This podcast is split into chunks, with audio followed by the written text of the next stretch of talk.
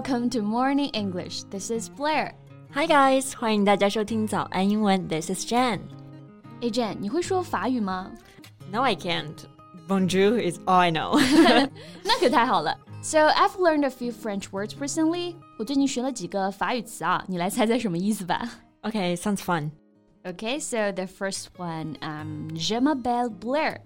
That's easy. My name is Blair. yes. 第二个，Yves Saint Laurent. Yves Saint Laurent. Yeah. Pardon my French, but it doesn't ring a bell. 这这个什么意思啊？Actually, you know this one very well. 你最喜欢的那支口红不是 YSL 的吗？Well, this is how you say YSL in French. Ah, good to know. Yves Saint Laurent. 对。不过你刚刚说的那个 "Pardon my French"，这可不仅仅是原谅我的法语的意思。It's actually a very interesting phrase to say. So how can we use it? Let's talk about it in today's podcast. 今天呢，我们就来和大家介绍一下跟国家名有关的那些俚语表达吧。那我们今天所有的内容呢，都整理成了文字版的笔记，欢迎大家到微信搜索“早安英文”，私信回复“笔记”两个字。来领取我们的文字版笔记。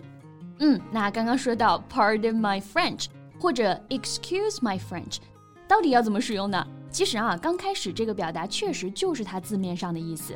Yes, a few hundred years ago, people began integrating French words into English. 那在几百年之前呢，有很多一部分人喜欢往英语里面加入法语词汇。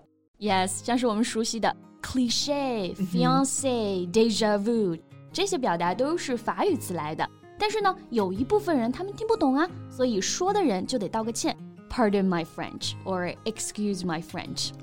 I don't think it's a sincere apology. They just want to show off. of course they do. But nowadays we use it to apologize for swearing. 对，现在呢，Pardon my French 就变成了一个你在说脏话的时候道歉用的一个表达。Swear，大家这个单词比较熟悉，是表示发誓、立誓。I swear to God，、嗯、那它还有一个含义呢，就是表示咒骂、骂人。Yes, so for example, Oh, I've had such a shit day. 那我今天可过得太糟了。那这个 s h i t 这个单词就属于 swearing word，所以你在后面呢可以加一句 Oops, pardon my French，不好意思啊，我说了脏话。Yes，那其实现在很多人故意骂人的时候，还要特意加上这么一句 Pardon my French，就好像你准备好了吗？我要开始骂你了。That right. That's why I said it is a very interesting phrase.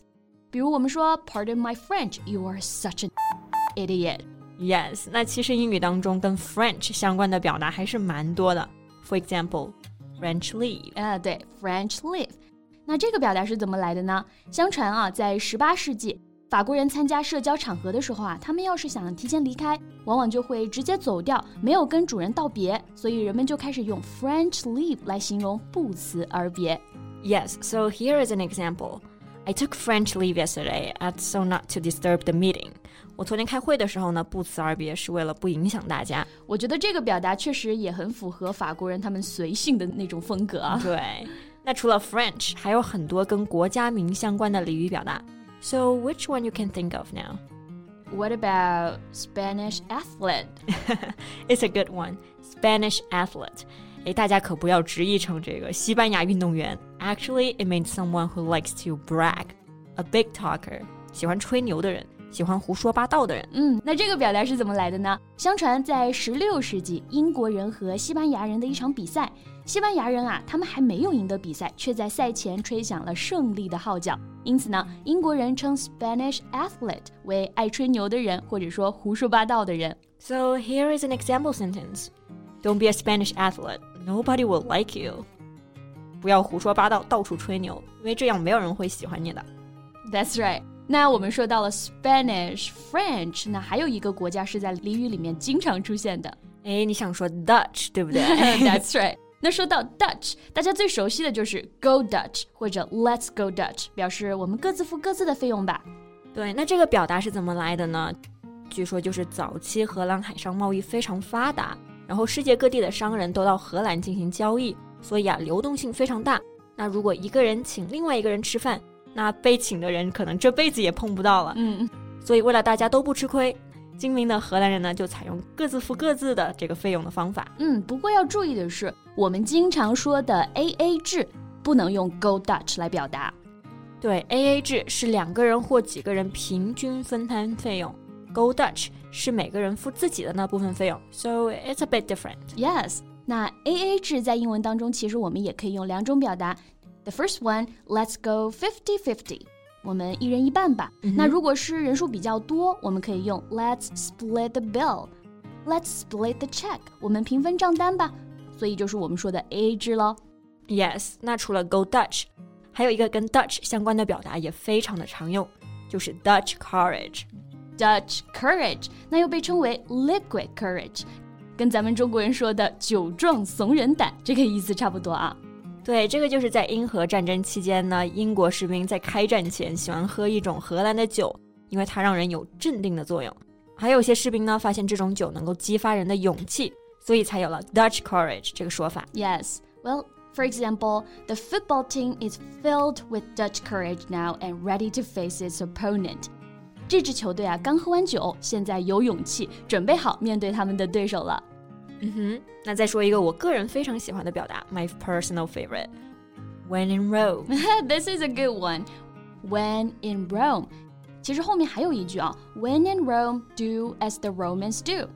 Rome 就是我们说的罗马，Romans 罗马人，在罗马的时候呢，就要做罗马人做的事情。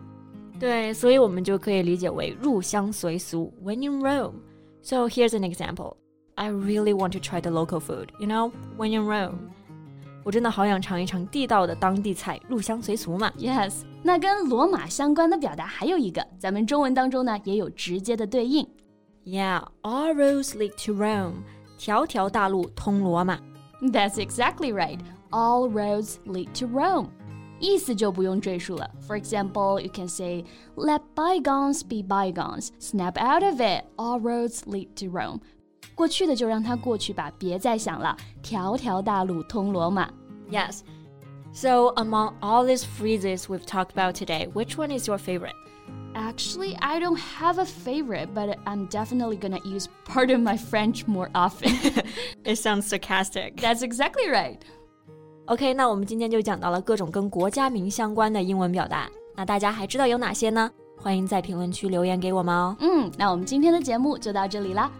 so thank you so much for listening. This is Jan. And this is Blair. See you next time. Bye.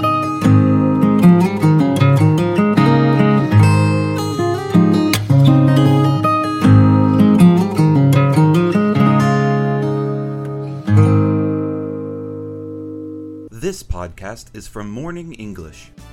学口语就来早安英文。